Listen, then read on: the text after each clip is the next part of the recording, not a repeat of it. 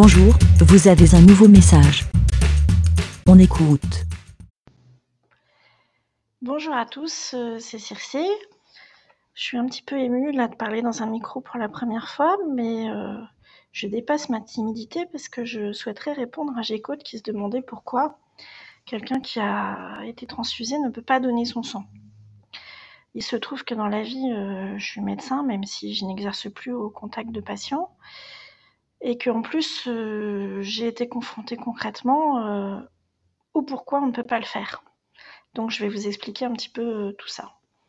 Alors en 1987, j'ai eu une grave opération pour laquelle j'ai eu besoin de, transfusion. Bon, je me suis remise de tout ça, j'ai commencé mes études de médecine euh, je les avais bien avancés déjà en 1994 quand j'ai reçu une jolie lettre de l'hôpital où j'avais été opérée qui me disait de, faire une sérologie d'hépatite C, de vérifier que je n'étais pas atteinte de l'hépatite C.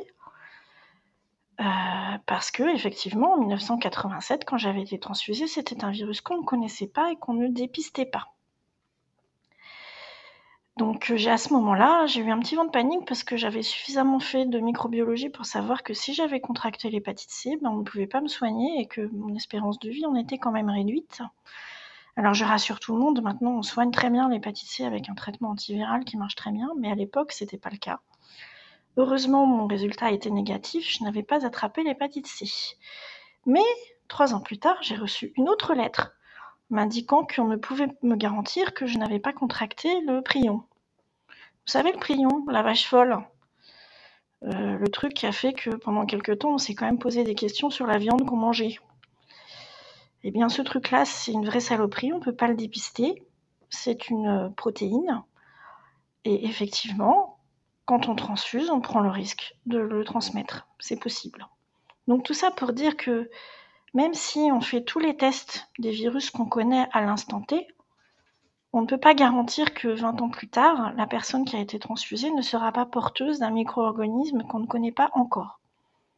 Donc pour limiter ce risque, on ne permet pas aux personnes qui ont été transfusées de donner leur sang. De même, on réfléchit aux bénéfices-risques quand on fait une transfusion.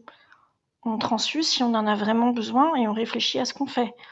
Euh, moi, j'ai fait un stage avec des nouveau-nés en néonate, où vraiment, avant de, transfuser un nouveau-né, on réfléchissait euh, longtemps, on essayait vraiment toutes les autres solutions pour ne pas risquer de transmettre un virus, un micro-organisme inconnu à un bébé. Donc ça, c'est un élément important.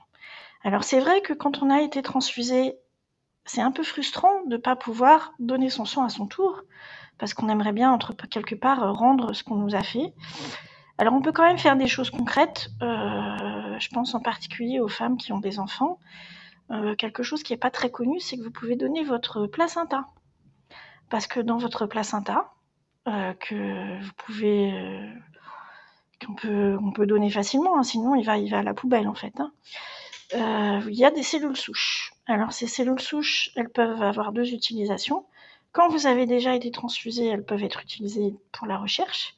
Si vous n'avez pas été transfusé, elles peuvent être utilisées pour faire des greffes de moelle osseuse et donc guérir des patients atteints de leucémie.